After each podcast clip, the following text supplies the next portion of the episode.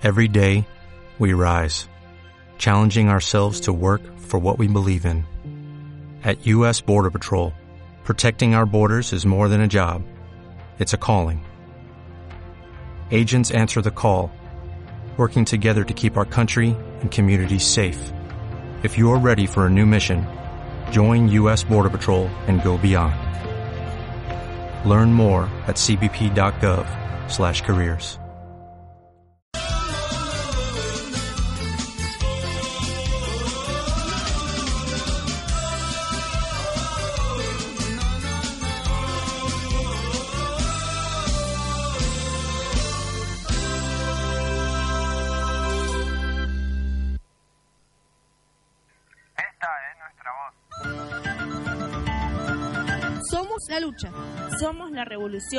Somos la protesta. Esta es nuestra voz. Es nuestra voz. Es nuestra voz. Es nuestra voz. Es nuestra voz. Es nuestra voz. Aguantamos la escuela, la facultad, el instituto a la hora de cenar. Nos aguantamos los erutos, el pueblo de Burundi sigue aguantando la hambruna. Aguantamos tres días para llegar a la luna. Aguantamos el frío del Ártico, el calor del trópico. Aguantamos con anticuerpos los virus microscópicos. Aguantamos las tormentas, huracanes, el mal clima. Aguantamos Nagasaki, aguantamos Hiroshima, aunque no queramos. Aguantamos nuevas leyes, aguantamos hoy por hoy. que- Aguantamos también la nieve. Estamos acá en el programa de Nuestra Voz. Empezamos No. este sábado a las 5 de la tarde. de piel, aguantamos el capitalismo, el comunismo, el Socialismo. Aguantamos hasta el pendejismo. Acá estamos en la radio 100.1. Estás escuchando el programa de Nuestra Voz, un programa del Movimiento Cultural Internacional Our Voice. y por lo que pudo ser, por lo que hay, por lo que puede faltar. Quien te habla, Nicolás Pereiro, y como siempre acompañado de dos damiselas, Marcela y Dayana. ¿Cómo andan, chicas? Muy bien, muy bien. acá andamos. Bien, me alegro. Y del otro lado, en la musicalización, Agustín Pelufo en los controles.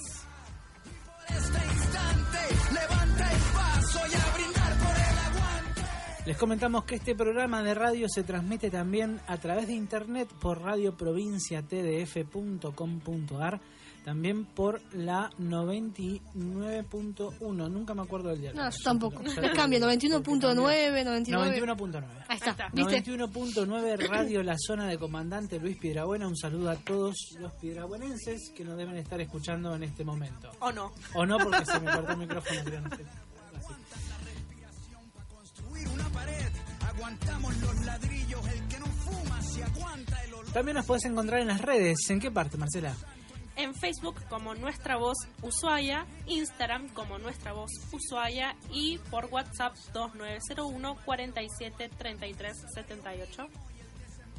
Aguantamos las Malvinas y la invasión británica en la ciudad de Pompeya, aguantamos lava volcánica y de El DJ está meta a toquetear botones, no sabe qué le pasó, que se le bajó el volumen del micrófono. Vamos a iniciar con este programa. Hoy vamos a hablar de grandes héroes del mundo, ¿sí? héroes que fueron, eh, se convirtieron en mártires por haber sido asesinados, asesinados en momentos en los cuales se encontraban luchando eh, o peleando por cosas eh, Justas. justas Causas justas. fueron asesinados por el crimen organizado por la mafia. Vamos a hablar hoy de eso.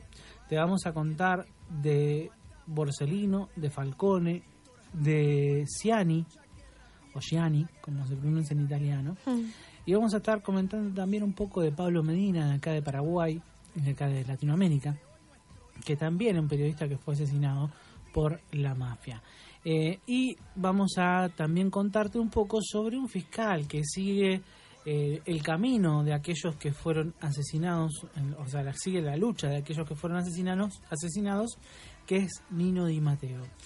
Los anteriores que te comenté, Falcón y Morcelino, jueces que fueron asesinados por luchar, por meter presos a varios mafiosos. Sí, en los años 90. En los o sea, años Esto 90. viene ya de, de- Fueron los primeros. Calculo que esto viene de mucho antes. Pero como que tomó más notoriedad el caso cuando eh, estos jueces fueron, que eran muy queridos por el pueblo también, eh, fueron asesinados de una manera muy particular. Te vamos a contar la historia de ellos ahora, que merece ser contada, y después te vamos a contar también sobre Giancarlo Ciani y Pablo Medina, que son periodistas, que también el periodista juega un papel importantísimo a la hora de desvelar la maraña de mentiras y de engaños que tiene el crimen organizado que conocemos como mafia y el, eh, el Estado, se podría decir. Y también vamos a tener la entrevista de alguien que investiga la mafia en Argentina, investigador también de la mafia en eh, Italia, que es Raúl Blasquez. Blas. Este nombre suena bastante porque estuvo en varios programas de televisión en América A24 creo que es. No me A24. acuerdo los nombres exactos de cada, cada uno, pero bueno, estuvo en varios programas justamente manifestando, eh, bueno, él también es periodista, sabe muchísimo, muchísimo, pero te puede hablar horas y horas. Y bueno, comentó cómo es que algo que es tan lejano como la mafia italiana llega acá a Argentina, porque a veces uno dice, pero bueno, yo estoy acá, acá no hay mafia.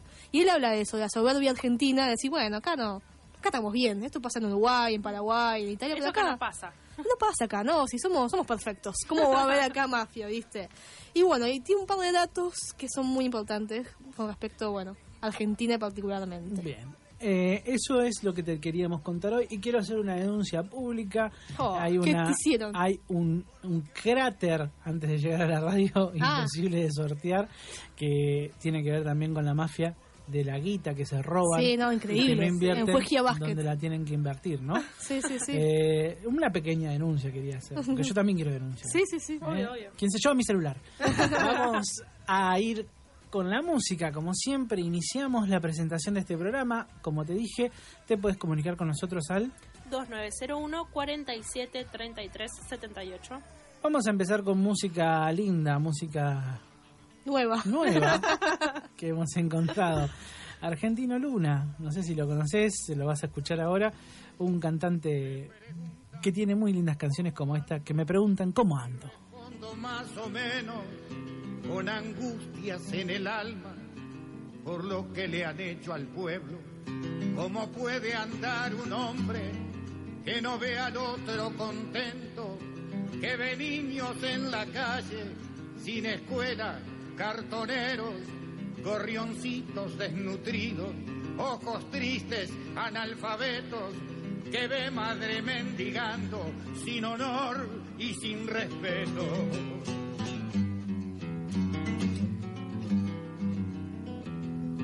Me preguntan cómo ando y respondo más o menos.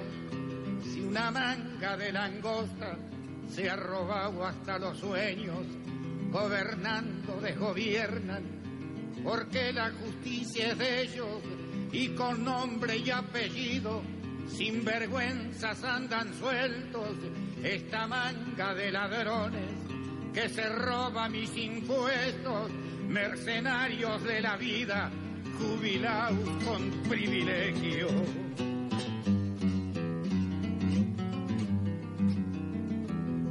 Me preguntan cómo ando y respondo más o menos porque siento que la bronca me va ganando terreno y es allí donde me digo, si es que me gana, ¿qué haremos? Ya somos muchos con bronca y se nos acaba el tiempo.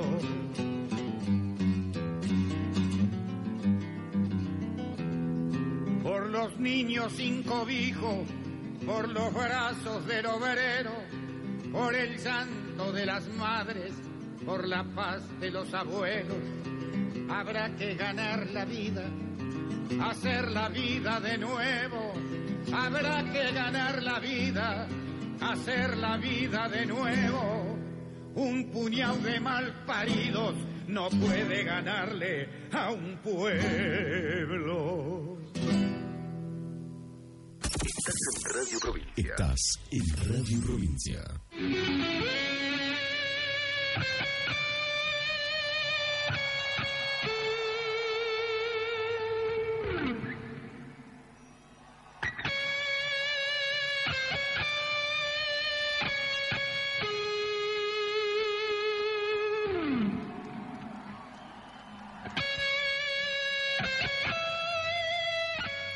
Dirigiendo la orquesta. El cambio es Sí, no, bien, buenísimo, bien. me encanta. Dejalo, dejalo que viene bien. No, está buenísimo. No lo molestes al DJ, por favor. Ah, está ¿eh? buenísimo, sí. No me lo muestres. A ver, poné un poquito más la cortina. Está buenísimo, Mirá, está. escucha, escucha. Muy bueno. Aplausos. Me encantó. Mátalo. Que parezca un accidente. Bueno, este, este momento es auspiciado. No, no vamos a decir por qué no vamos a mandar al frente a nadie todavía. Todavía. Vamos a contar. No, no vamos a contar nada. Vamos a escuchar una entrevista de alguien que sí manda al frente a quien corresponde.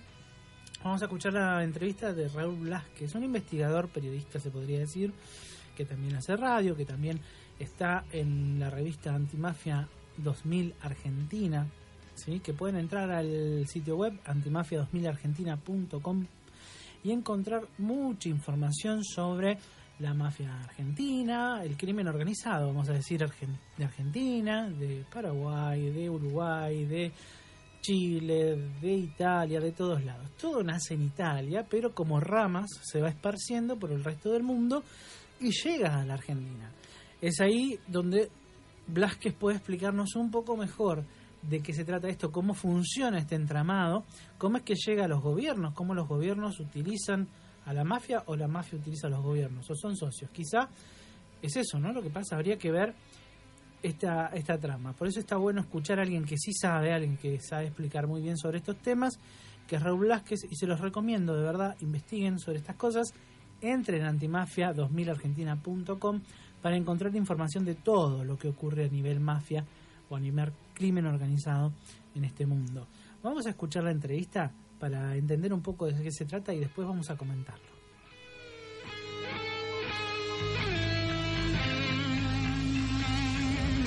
Bueno, Raúl, gracias por eh, tener la oportunidad de charlar con vos. Eh, bueno, sabemos que estuviste ocupado hablando de este tema en varios medios en la República Argentina y, y es un agrado tenerte con nosotros acá para hablar sobre este tema.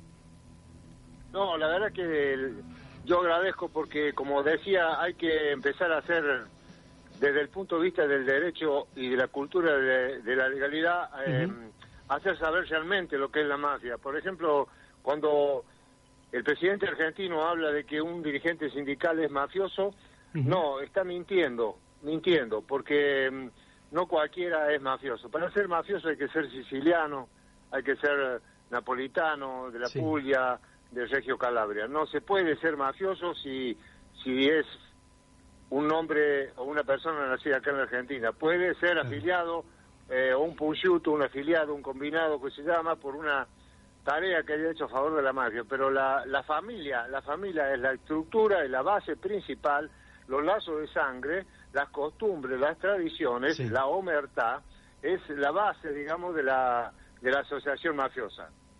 ¿Qué se entiende para, por mafia? No se trata de una simple organización criminal, más allá del número de individuos que la compongan, sino que es una extraordinaria estructura de poder con amplias ramificaciones en la sociedad y el Estado. Y Leonardo Ciacia, un dirigente, un literato, una persona que estuvo, fue ministro italiano, Sí. un hombre de mucha cultura, él decía que la mafia es una asociación criminal con fines de enriquecimiento ilícito para sus propios asociados. Se sitúa como una intermediación parasitaria impuesta mediante la violencia entre la propiedad y el trabajo, entre la producción y el consumo, y entre los ciudadanos y el Estado. Nosotros tenemos acá una economía parasitaria y la, la LEDAC, las LETE, la bicicleta financiera que se viene llevando acá desde hace mucho tiempo, es una prueba más de que la mafia está entre nosotros, eh, porque es una economía parasitaria, no es una economía de producción. Si una persona que me está escuchando tiene una ferretería, viene un, un soldado de la mafia, le quema la ferretería y al otro día, primera hora, antes que llegue la policía y los bomberos, vienen y dicen, para que si no se te prenda más fuego la ferretería, nosotros te vamos a dar una protección. O sea, ellos te están Claro. ofreciendo eh, el, el veneno y el antídoto. También hay una editorial que los invito a leer, a estudiar, a ver, de Antimafia 2000, que es la única, el único diario monotemático referido a- al tema de la mafia en el planeta, donde una editorial de Giorgio Bon Giovanni dice que la mafia está comprando deuda eterna de los países. Claro, somos tan soberbios los argentinos eh, que dicen, no, Argentina no, porque saben una cosa, el narcotráfico y la mafia está en, en Paraguay, está en México, Sí. está en Colombia, pero acá en Argentina no. De hecho, creo que hay una necedad, una soberbia única, y es un tema realmente grave, la infiltración mafiosa en la Argentina, ligada a una economía parasitaria con tintes mafiosos. Se- significa que, que, obviamente, mm, según por lo que vos decís, deduzco que se están comprando países. ¿Tienen tanto efectivo, tanto dinero como para comprar un país? Las mafias pueden desestabilizar a la economía del mundo y pueden comprar todas las bolsas del mundo en un día. Para hablar de mafia hay que hablar de los boss, de los capo mafia, de los capi di tutti i capi y hablar de poderes ocultos, de, o sea, la masonería, de la política y de los coletti bianchi. Los coletti bianchi son los empresarios. El fiscal Nino Di Matteo, también un baluarte, el fiscal nacional antimafia en, en Italia, que, que está en Sicilia, dice que los empresarios van a buscar a los mafiosos porque son los que tienen la plata, el dinero líquido. Eh, ellos Sí. son tienen tanto dinero que, bueno, lo van a buscar, por ejemplo, para que cuando tienen algún problema financiero, y acá en Argentina eso se da, se tiene que dar, se está dando ahora por sentido común como nunca en otro lado. ¿Por qué? Al haber intereses del ca- de 100%, los empresarios, mm, eh, la mafia eh, les da, eh, les presta dinero al 2 o al 3% anual anual. Entonces, ¿dónde van a ir los empresarios? Van a la mafia. Pero ¿qué ocurre ahí? La mafia después le dice, te hemos hecho un favor, te hemos prestado dinero, ahora queremos la empresa. Yo no soy grosero cuando hablo para, para que se den cuenta. Queremos la nena, queremos el peso, queremos tu mujer, eso es la mafia.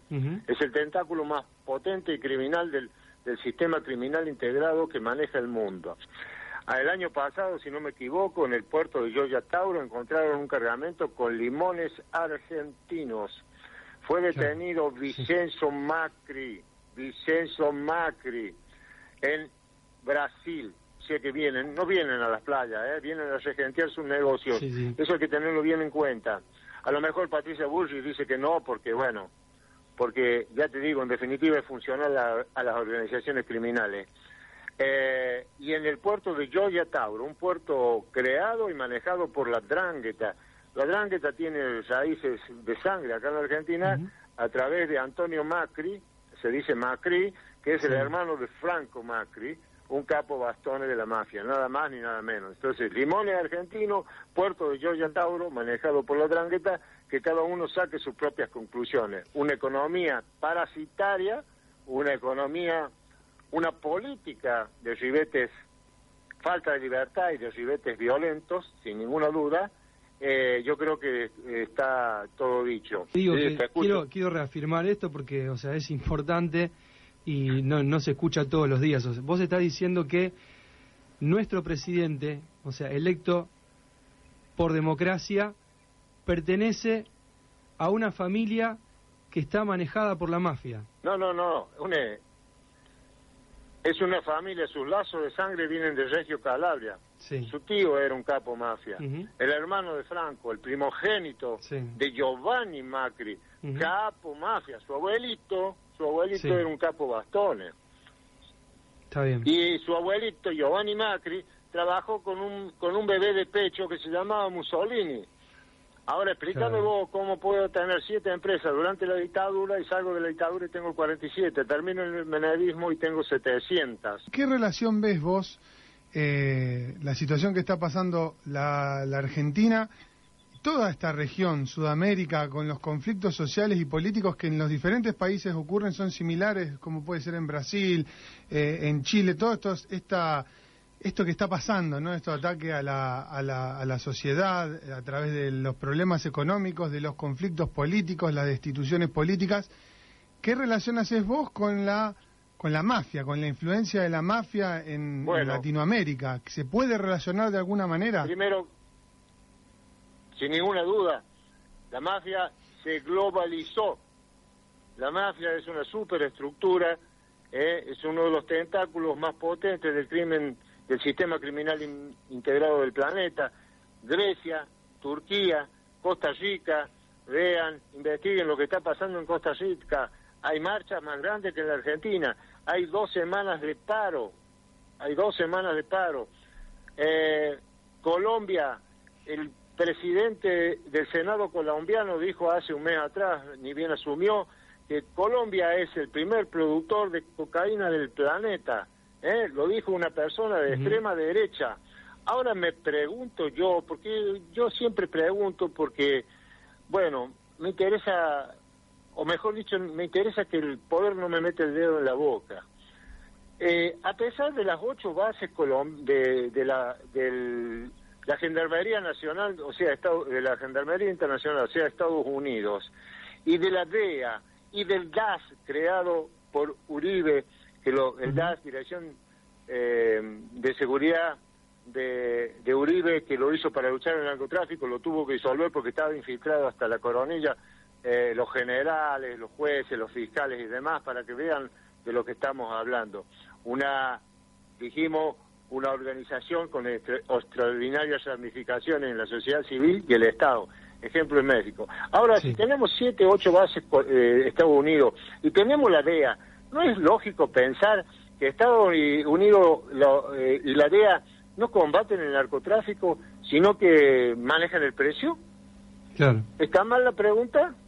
Bueno, y volvamos a la parte económica. Es una economía parasitaria, es una economía parasitaria, no es una economía de producción. El, el hecho más acabado, más grave, más contundente, hambre, miseria, desocupación, represión e impunidad en la Argentina y violencia institucional en la Argentina, faltando han destruido la institucionalidad, han destruido la banda pro, ha destruido eh, la república, eh, la, digamos, el negocio, el trabajo, lo más importante no es la producción industrial, agropecuaria, es, digamos, la bicicleta financiera, que se repite en el año 2001 con un cuello blanco como Estragay y sus secuaces. Esto es un modelo globalizado, donde la mafia forma parte de eso y tiene, digamos, esto es una parte, digamos, el dinero, la venta de armas, el tráfico de cocaína y demás es una forma parte de, sus negocios. No sé si te he contestado la pregunta.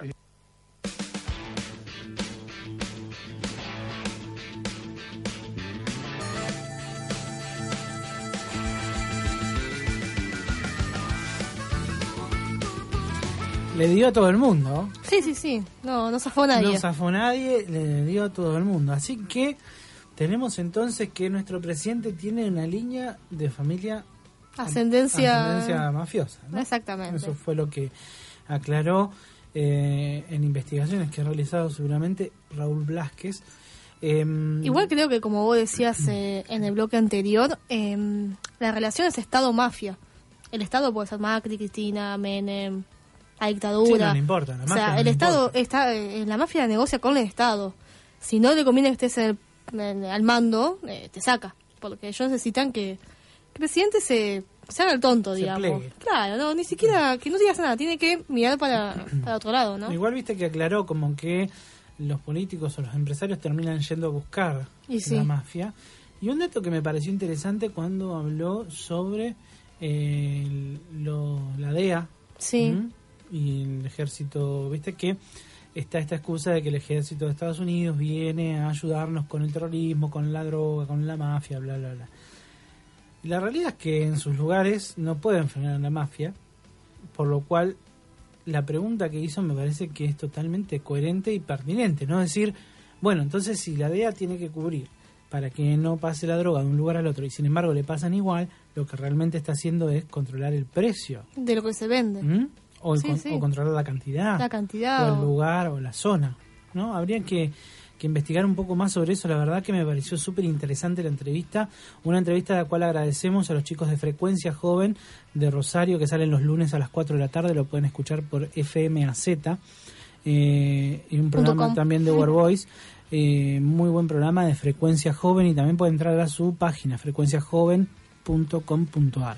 Eh, Frecuencia Joven Rosario, perdón, Pueden entrar y ver, porque esa entrevista la hizo Andrés, eh, que es el conductor del programa de Frecuencia Joven, entonces le agradecemos a ellos por cedernos. Sí, imagínate que duraba como 35 minutos y pudimos resumir en 10.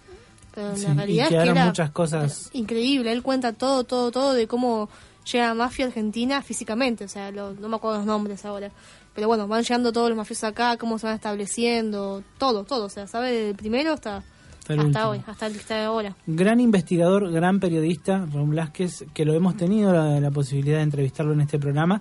eh, hemos podido hablar con él. Ya lo vamos a hacer nuevamente, Nuevamente. porque es muy interesante escucharlo. Lo que pasa que necesitamos un programa entero, Entero. para hablar Sí, un con especial. él, que Sí. pueda explicarnos todo, porque la mafia es así, ¿no? Es una porquería que se va metiendo y que ahora tiene tomado casi todos, todos, todos los gobiernos. Igual lo que me gustó, que no que yo no tenía en cuenta, es que no todo puede ser mafioso. O sea, ah, creo que en esto no, no lo dijo, pero él hablaba de cuando decimos que, no sé, el sindicalista X es mafioso. Sí, sí, Él- lo explico. eh, bueno, él, acá está, no sé si Sí. lo conté ya, mira, tanto que ya me mareé. Pero bueno, él decía eso, que no, no puede ser mafioso. O sea, no es que cualquiera, por el solo hecho de tener un acto de corrupción o algo medio sospechoso, es mafioso. O sea, es una familia, es una, una organización, exactamente, que hay que pertenecer a él. Y se puede trabajar para la mafia, pero nunca hacer la mafia. La mafia está, eh, propiamente dicha, está, está en Italia, ¿no? Repartido Eh, entre los familiares. Sí. Después, más adelante hablaba de que había muchos mafiosos acá, eh, grandes, ya jubilados, que recibían una jubilación, en comillas, italiana, ¿viste? Entonces le decía, le siguen pagando. O sea, se jubilan, o sea, están libres, o no han sido ocupados, eh, acusados acá en Argentina. Igualmente la mafia le sigue girando plata a sus a sus abuelitos, digamos. O sea, no, no, no. no. Es una familia, realmente una familia muy, muy eh, criminal, ¿no? Obviamente, pero se defiende hasta el final. Hasta, el Hasta el final, final, final. final. hasta el final. Eso es lo que podíamos escuchar en esta entrevista de Raúl Blasquez. Vamos a ir a la música, vamos a dejarte descansar un poco. ¿Dónde se puede comunicar la gente, Marcela? Al 2901 47 33 78. Si te gusta este programa, lo puedes hacer. Y si querés encontrarnos en las redes, Facebook, Nuestra Voz Ushuaia y e Instagram, también Nuestra Voz Ushuaia. eh, Instagram y Instagram. Y, y en Twitter, ¿No tenemos? todavía no tenemos Twitter. no. Tenemos que tener Twitter. Sí. No sé. bueno, después Yo- veremos. Yo, yo quiero tener Twitter. Vamos a la música. Vamos a escuchar a unos tipitos, a los tipitos. Vamos a ir con campañas en la noche. Campanas. ¿Eh? Campanas. Ah, Listo. tolón, tolón.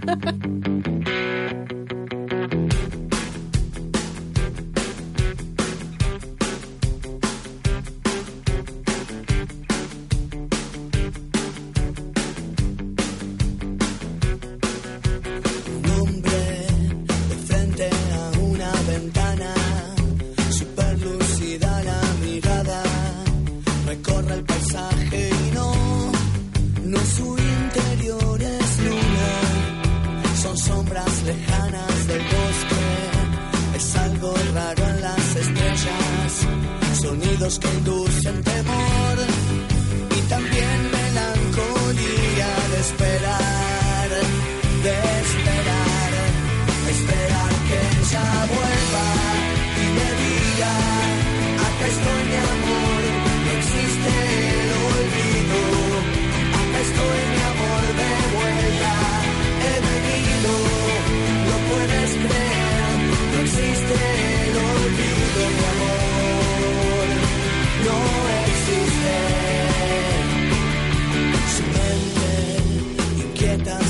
puebla de historias. Su cuerpo es solo memoria. Es eso que hay que sentir con paciencia infinita. Andando las calles ajenas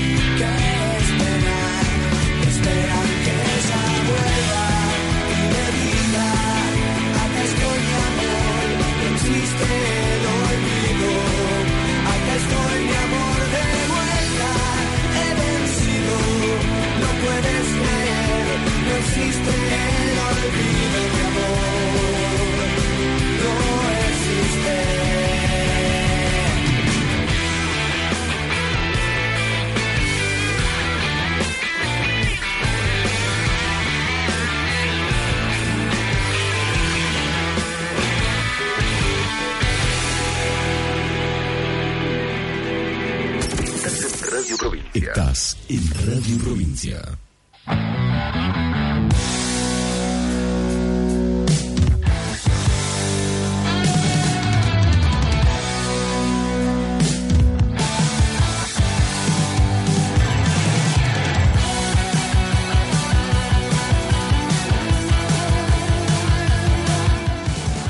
No estoy bailando, ¿eh? no, Sí, sí. O tenés calor. No sabemos si dice vení o no sé, algo le pasa. Está, está caliente. Tengo la- miedo. Se puso caliente el programa. ¿ah? Estuvimos hablando de la mafia y se puso caliente la- el programa. Bueno, vamos a Sigue dando de continuar. mafia. Vamos a continuar. Vamos a seguir develando, informando a la gente sobre esta cuestión. Eh, bueno, la mafia se...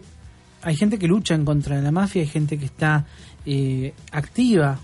¿no? Decir en contra de la mafia significa que se está investigando, que se está denunciando, que se está eh, de alguna manera tratando de frenar. Si bien la mafia tiene un poder grande que es el del Estado, también hay mucha gente, muchas personas, que decidieron hacer algo en contra de esto, o sea, decir, bueno, pará, yo no me quiero bancar esto, quiero hacer algo. Y aún sabiendo que eran personas, eh, como se autodenominaban, muertos, muertos vivos, porque estaban vivos pero amenazados por la mafia, decidieron seguir para adelante, decidieron seguir luchando. Este es el caso de Falconi y Borsellino, bien que son de los primeros que vamos a contar y de los primeros que vamos a hablar. ¿Mm? Eh, Giovanni Falcone, tras haber eh, encarcelado 357 mafiosos, nada más ni nada menos, sabía que era un hombre muerto. Él lo predijo, él lo decía, él lo hablaba, sabía que así era y que así sería. Y así fue.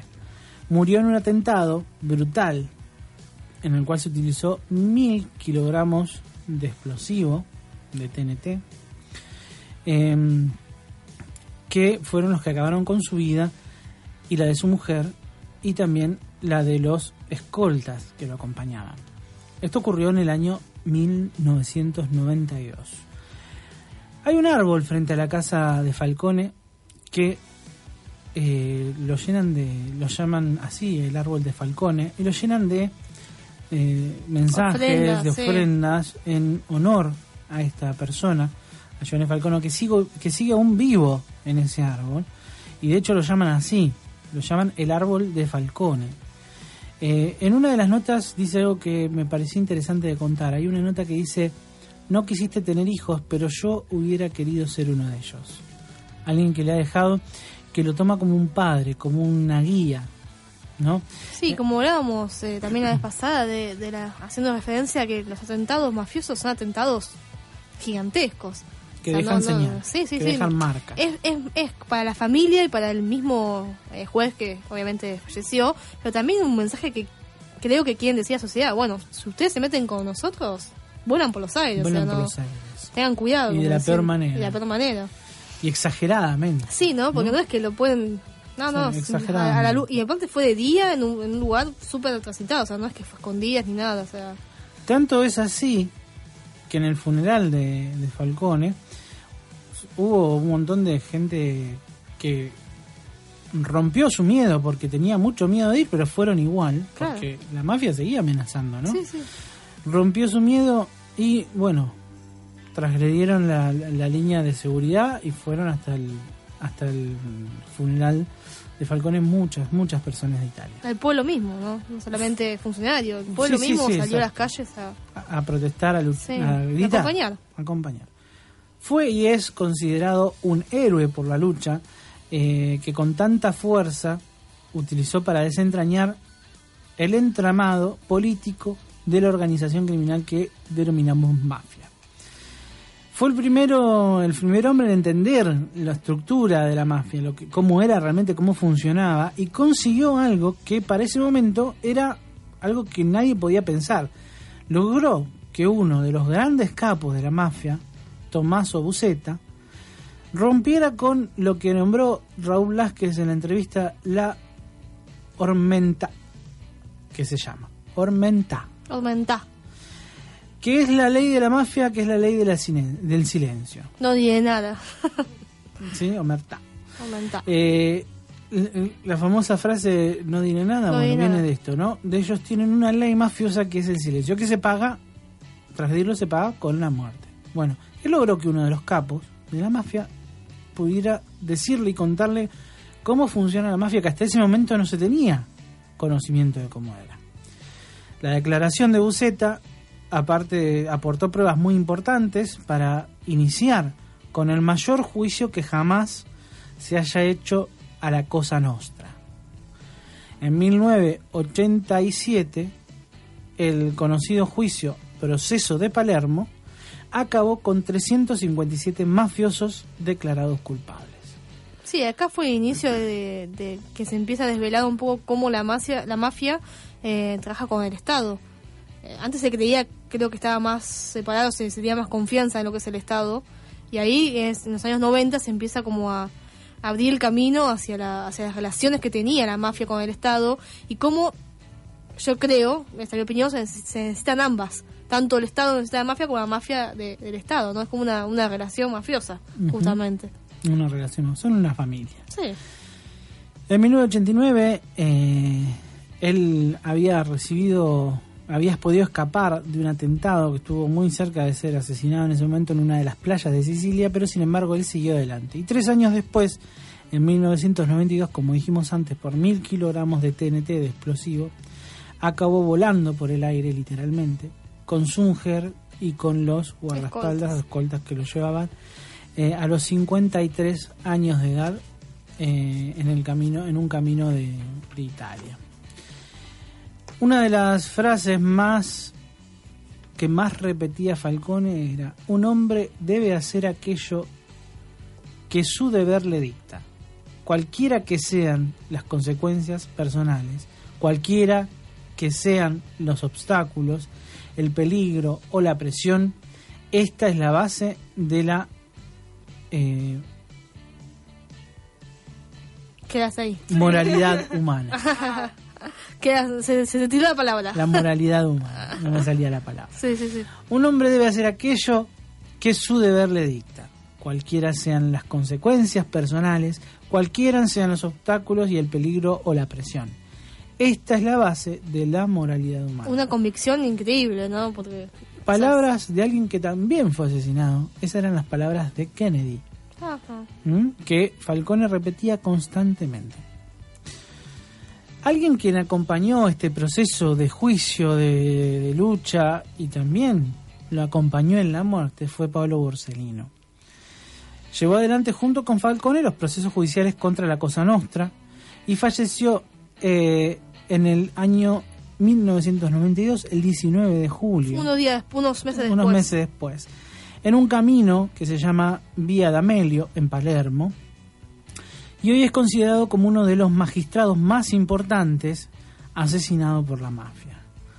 Em, estos dos personajes, estos dos jueces, iniciaron con algo que es digno de, de seguir, digno de acompañar, digno de, De de nada, estudiar. de estudiar, de Sí, saberlo, sí. de encontrarlo y de poder repartirlo. Porque lucharon y siguen luchando aún después de su muerte, porque son un, un- un símbolo, porque son una fuerza que tienen los que luchan contra este poder organizado, crimen organizado, que son pocos pero que tienen mucho poder. Sí, yo algo que me pregunto, si me yendo más a esta época, ya al 2015, 2016, creo que antes, inclusive, opinión mía, ¿no? Pregunta mía, más que opinión, eh, porque si bien Raúl referenció mucho, con toda eh, verdad, a este gobierno, ¿qué pasaba antes, ¿no? De, de- del actual gobierno.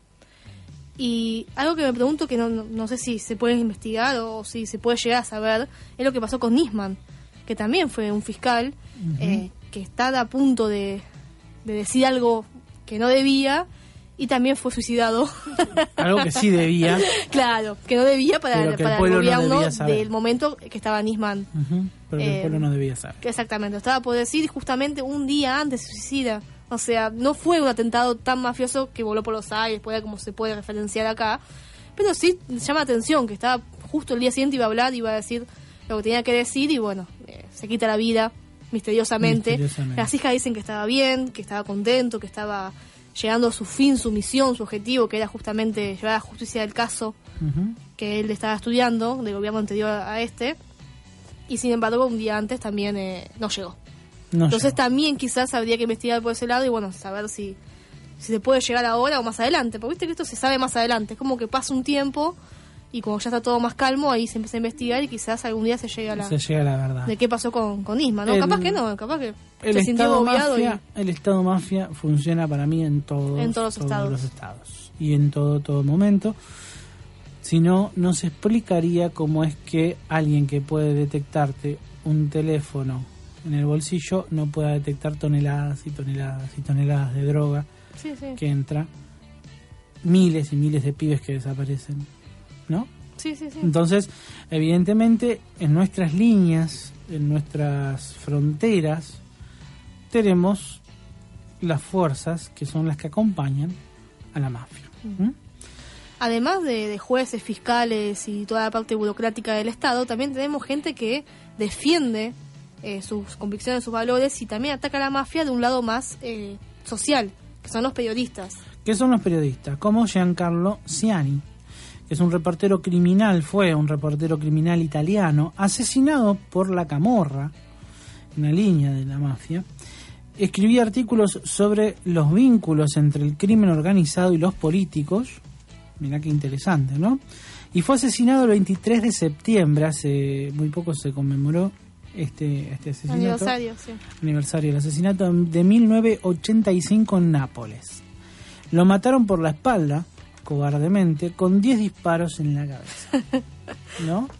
Ahí Estaba- está una vez más el, sello- el El sello de la, mafia, porque uno solo capaz que lo mataba. Y ella es como un lo que, mensaje. lo que estaba ocurriendo era él, eh, le- él estaba investigando, llevando a cabo la investigación que comprometía a Valentino eh, Gronta, si mal no me sale el apellido, uno de los jefes eh, de, la camorra.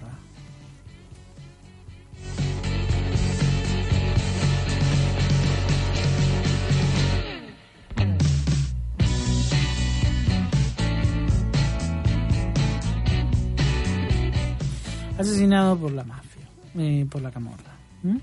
En el 2000, Angelo Nuroleta, Nuvoleta, Valentino Ghiarta y Luigi Bocante fueron condenados por ordenar el asesinato de este periodista Giancarlo Ciani. Hay una película muy linda, solo que está en italiano, pero interesante de ver, que se llama Fort Apache, que en relación al Fort Apache o al Fuerte Apache. ¿sí? Eh, este es un periodista que también fue asesinado por estar investigando, por estar metido eh, en donde debía, no donde no debía, donde debía, donde deberíamos estar todos, porque no nos pueden matar a todos. Si estamos todos, no nos pueden matar a todos. El problema es que siempre hay uno o dos nada más. Sí, sí, muchos que, que están cerca pero no, no llegan. De hecho, eh, lo que sucede cuando son asesinados es que los dejan solos.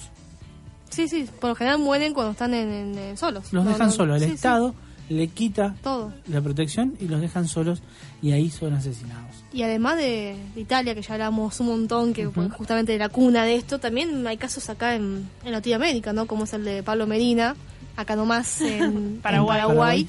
que eh, 16 de octubre del 2014 creo que es eh, la fecha de... Sí, sí, falleció el 16 de octubre del 2014 eh, lo interceptaron en una ruta, iba junto con su asistente.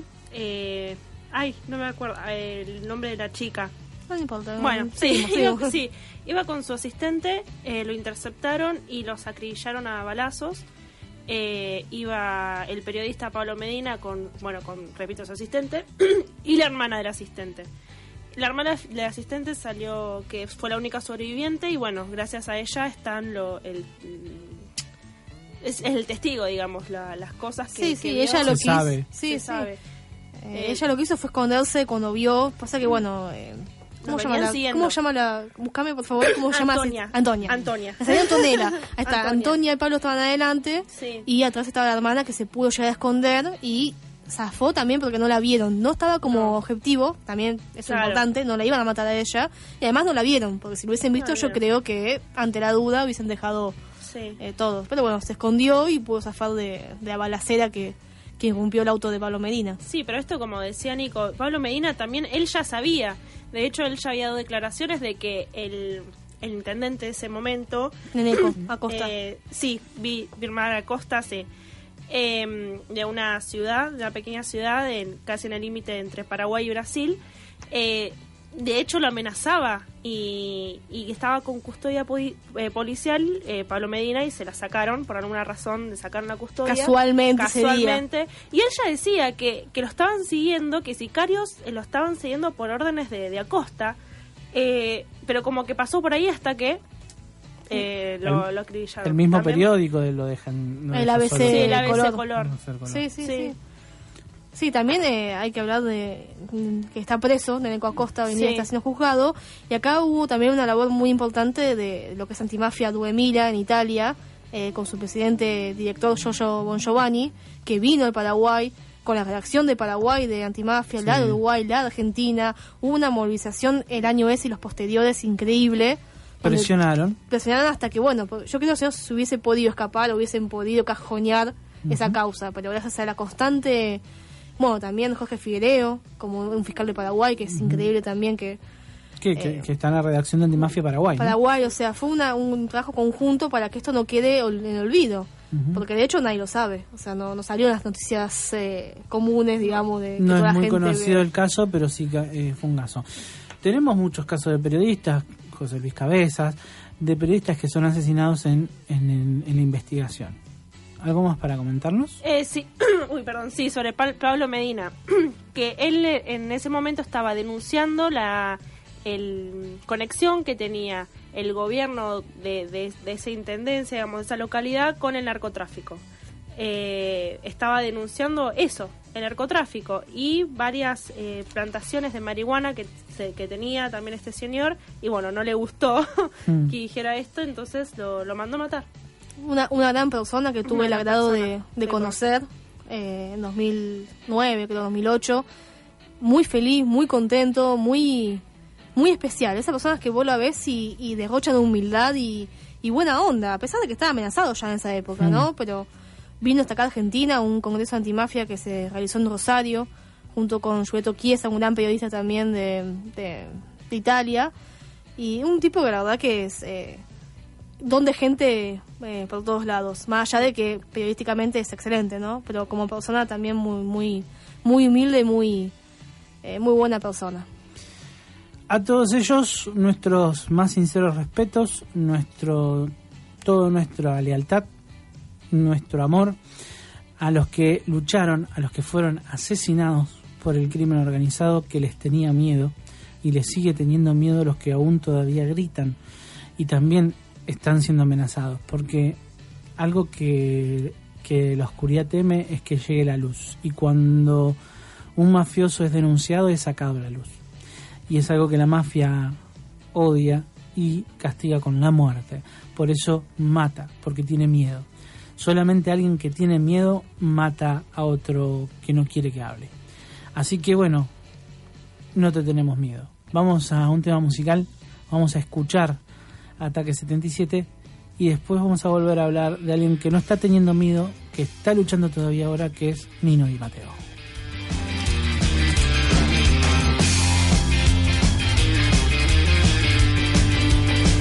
En la mañana desayuno las dudas que sobran de la noche anterior. Luego salgo a ganarme la vida temprano, haga frío o calor, porque no hay tiempo de amargarse ni llorar por un pasar mejor. La prioridad es el plato en la mesa y como sea hay que ganárselo. Entonces veo que la cosa se pone muy brava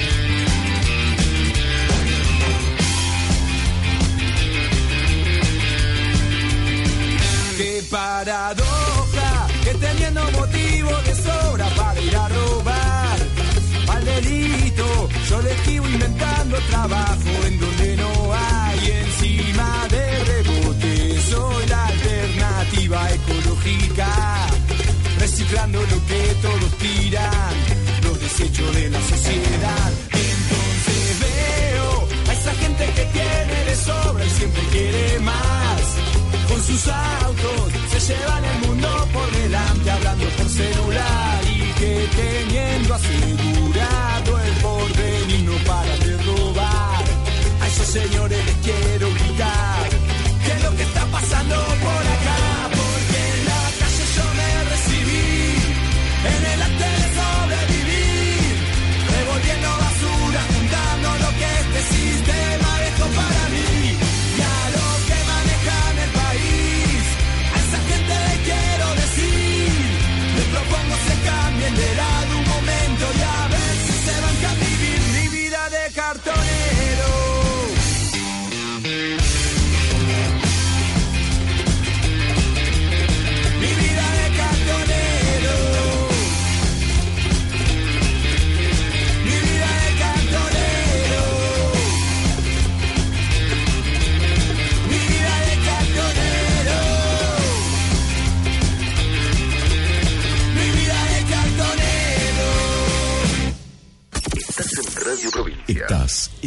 Radio Provincia.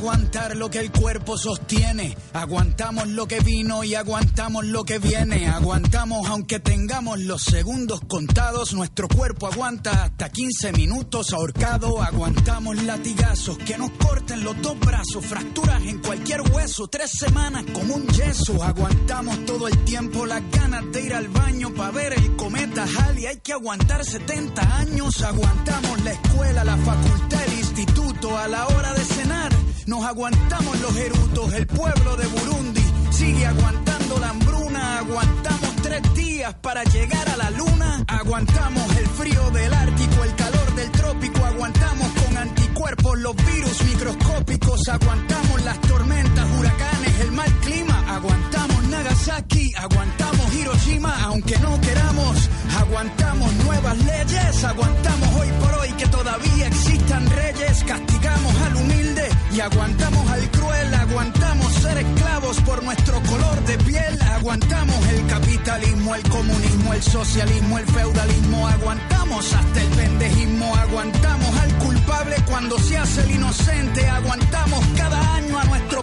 presidente por lo que fue y por lo que pudo ser, por lo que hay, por lo que puede faltar, por lo que venga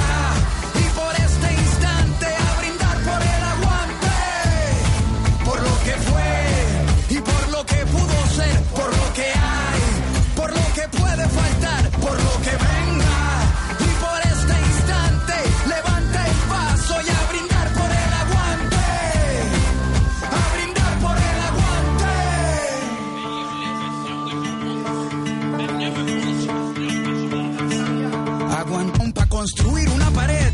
Aguantamos los ladrillos, el que no fuma si aguanta el olor a cigarrillo. Aguantamos que Monsanto infecte nuestra comida. Aguantamos el agente naranja y los pesticidas. Cuando navegamos, aguantamos el mareo. Aguantamos el salario mínimo y el desempleo. Aguantamos las Malvinas y la invasión británica en la ciudad de Pompeya. Aguantamos lava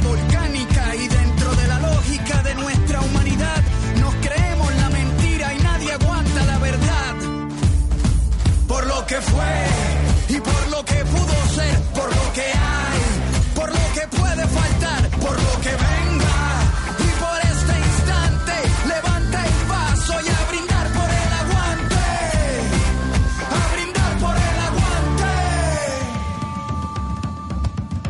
Aguantamos al ateo, al mormón, al cristiano, al budista, al judío, aguantamos al pagano, aguantamos el que vende balas y el que las dispara, aguantamos la muerte de Lennon, la de Víctor Jara, aguantamos muchas guerras, Vietnam, la guerra fría, la guerra de los 100 años, la guerra de los 6 días, que aguanten la revancha, venimos al desquite, hoy nuestro hígado aguanta lo que la barra invite.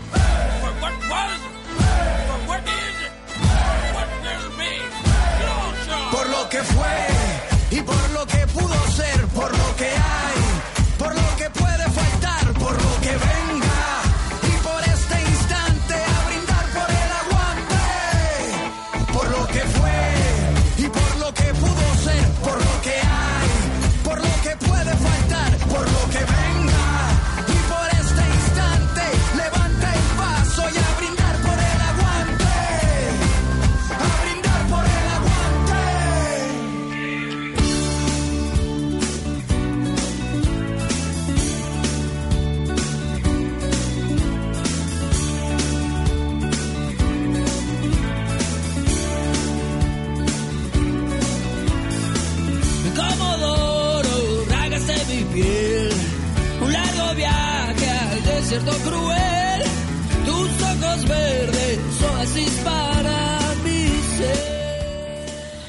Bueno, seguimos en este programa. Tardamos un ratito más de lo normal porque estábamos justo hablando sobre un hecho que ocurrió acá en Ushuaia y bueno, queríamos pasar el dato.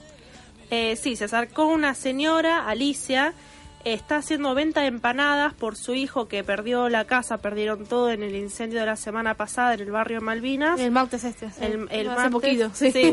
Sí, hoy sábado. Sábado, Ahí sí, nomás, sí. hace unos días sí. Eh, perdieron absolutamente todo, Todo. así que están haciendo una venta de empanadas para recaudar algo de dinero. Eh, empanadas de pollo y carne fritas o al horno para mañana al mediodía 200 pesos la docena. Eh, si quieren colaborar y quieren comprar empanadas, se pueden comunicar al 2901 40 61 03. Es el número de Alicia, quien vino recién, o si no, 2901 52 44 62. Es el número de María, la, eh, la, la madre, la, la madre de la familia, digamos. Sí, sí. Los repito de nuevo por las dudas a los números para pedir eh, tus empanadas.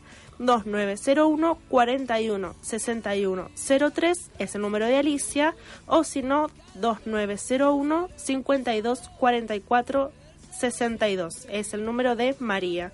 Es a retirar las empanadas, así que si quieren, Bien, zafás de cocinar y además ayudas. Sí. ¿Mm? Y eh, también si se puede colaborar con al- materiales, o lo Materiales que de fuera construcción, para, de construcción si para... es que los Sí, la casa no les quedó nada de nada. Nada, así que nada. cualquier cosa que tengan, donativo de zapatillas, de ropa, calzado, lo que sea, o mismo que material de construcción, eh, también a ese número se pueden comunicar Sí. y bueno.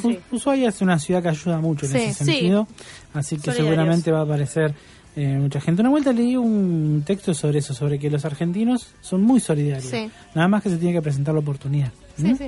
Y en este caso se está presentando la oportunidad. Repetimos los números de nuevo por las dudas. 2901 40 61 03, el número de Alicia. 2901 52 44 62, el número de María.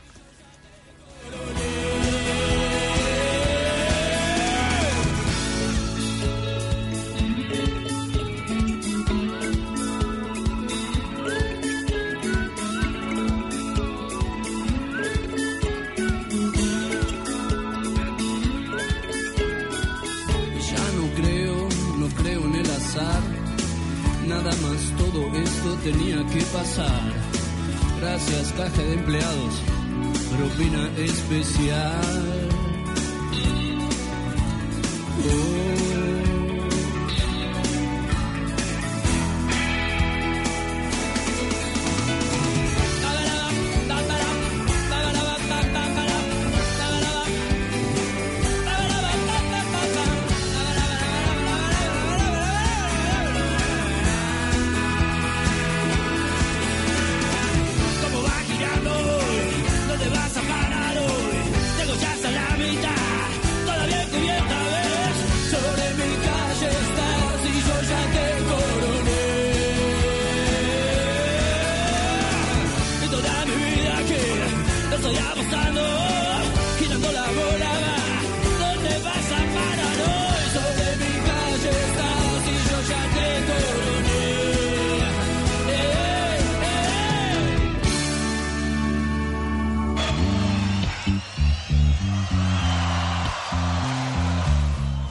Bueno, seguimos con el programa, vamos a ir terminando ya, vamos a, a explicar un poco, te habíamos comentado de todo lo que tenía que ver con, tiene que ver con la mafia, escuchamos a Raúl Blasquez, un periodista que habla muy fuerte y muy concreto. Y muy directo Y muy también, sin vueltas, como sin debe vueltas, ser. como debe ser, Sí. sobre la mafia italiana, la mafia argentina, nos contó sobre la drangheta, nos, nos contó sobre el, el linaje mafioso de nuestro presidente y de el gobierno que nos está rigiendo ahora, nos contó de la unión entre el Estado y la mafia, eh, que es transversal a todos los gobiernos, no solamente esto.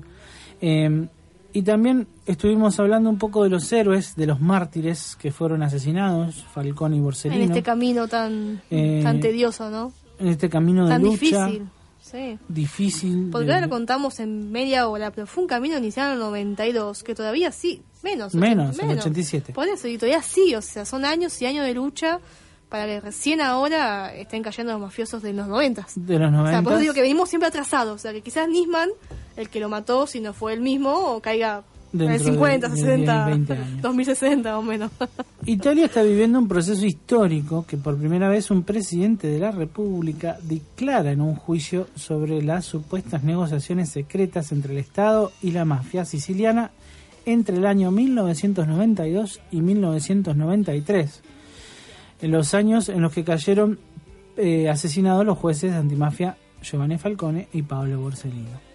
El fiscal antimafia del caso, quien lleva adelante todo este proceso, es Nino Di Matteo. Él está investigando, sacando a la luz, en realidad las investigaciones ya las tiene, sacando a la luz todo lo que tiene que ver con la relación entre el Estado y la mafia eh, en estos asesinatos. Nate- eh, Nino Di Matteo nació en Palermo hace 53 años eh, y fue eh, testigo de todo lo que ocurrió, ¿no? Es un hombre que Era está... un jovencito en esa época y él Sí. cuenta de su boca, de sus palabras, eh, que vivió con mucha emoción y mucha rebeldía también dentro de él cuando, cuando vio que esto, que esto pasó con sus jueces que para él eran sus héroes que han sido asesinados tan brutalmente. Es como que encendió la llama que hoy eh, está eh, viva luchando, ¿no? Viva luchando.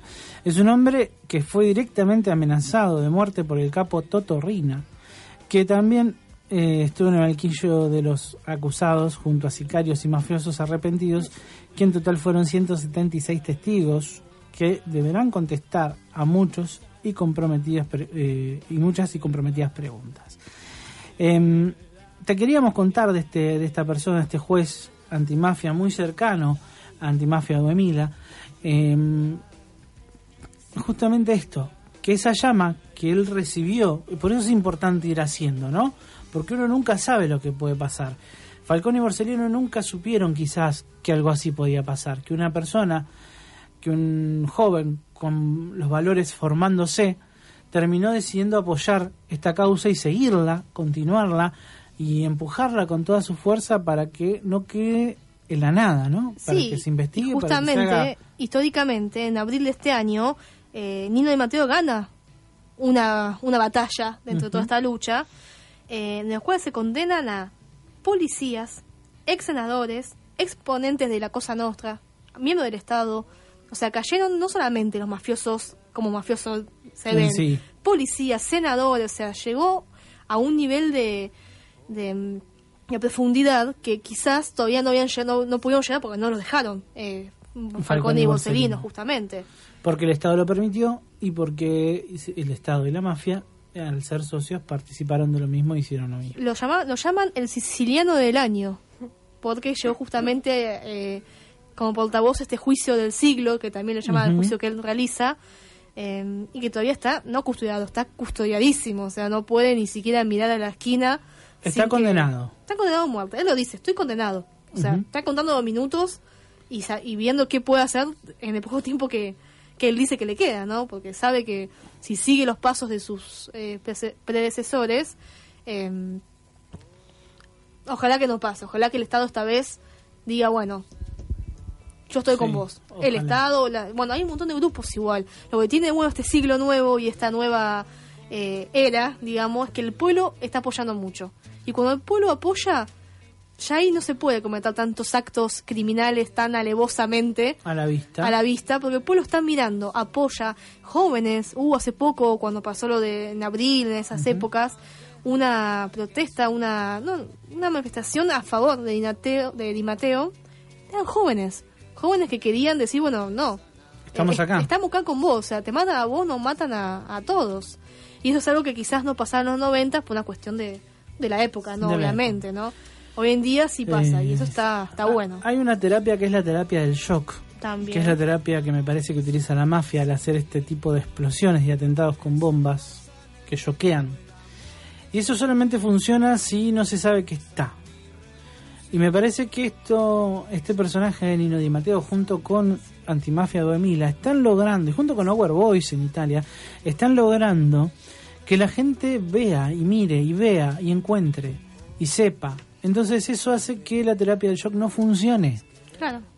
Entonces, eh, se está formando una, una nueva alianza entre eh, los héroes, los mártires y los jóvenes que lo están acompañando. O sea, está empezando a ver de nuevo líderes revolucionarios con conciencia, con fuerza, como Leslie Di Matteo, como es el director de la revista Antimafia de Emilia, Giorgio Mongiovanni, como muchos otros periodistas que están logrando que los jóvenes, que la gente joven se les una, lo acompañen, aprendan y digan no, basta, no queremos más este mundo en el cual vivimos que es un desastre, que es un desorden.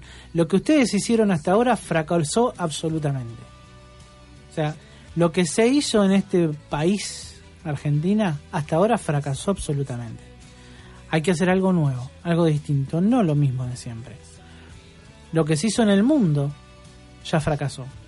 Por eso el mundo está como está. Por eso todo el mundo está al borde de una tercera guerra mundial. Entonces, los jóvenes dicen, no, no queremos más esto. Queremos un mundo nuevo, distinto. Un mundo con una fuerza cambiada, con valores distintos, con la luz de la razón adelante, con la linterna de la razón por delante. Giordano Bruno presente. Bruno presente. De revolucionarios del pasado, mártires del pasado, que empezaron hace muchísimo tiempo a ser asesinados, que quizás seguramente haya otros asesinados y otros mártires, pero que dejan un grito en el corazón de quien está al lado, que lo obliga, casi por inercia, a luchar, a protestar, a cambiar las cosas como queremos cambiarlas hoy. Ese fue nuestro humilde programa de hoy, de nuestra voz. Queríamos hacer honor a los mártires, a los héroes que han luchado, que han fallecido, pero que no perdieron, porque su voz sigue vigente. Simplemente lo sacaron del juego, pero su voz sigue con nosotros. Gracias por estar del otro lado, gracias por acompañarnos, por estar en este programa que hemos llamado Nuestra Voz. Los esperamos el próximo sábado a las 17 horas acá por la 100.1. Chau. Chao. Chau.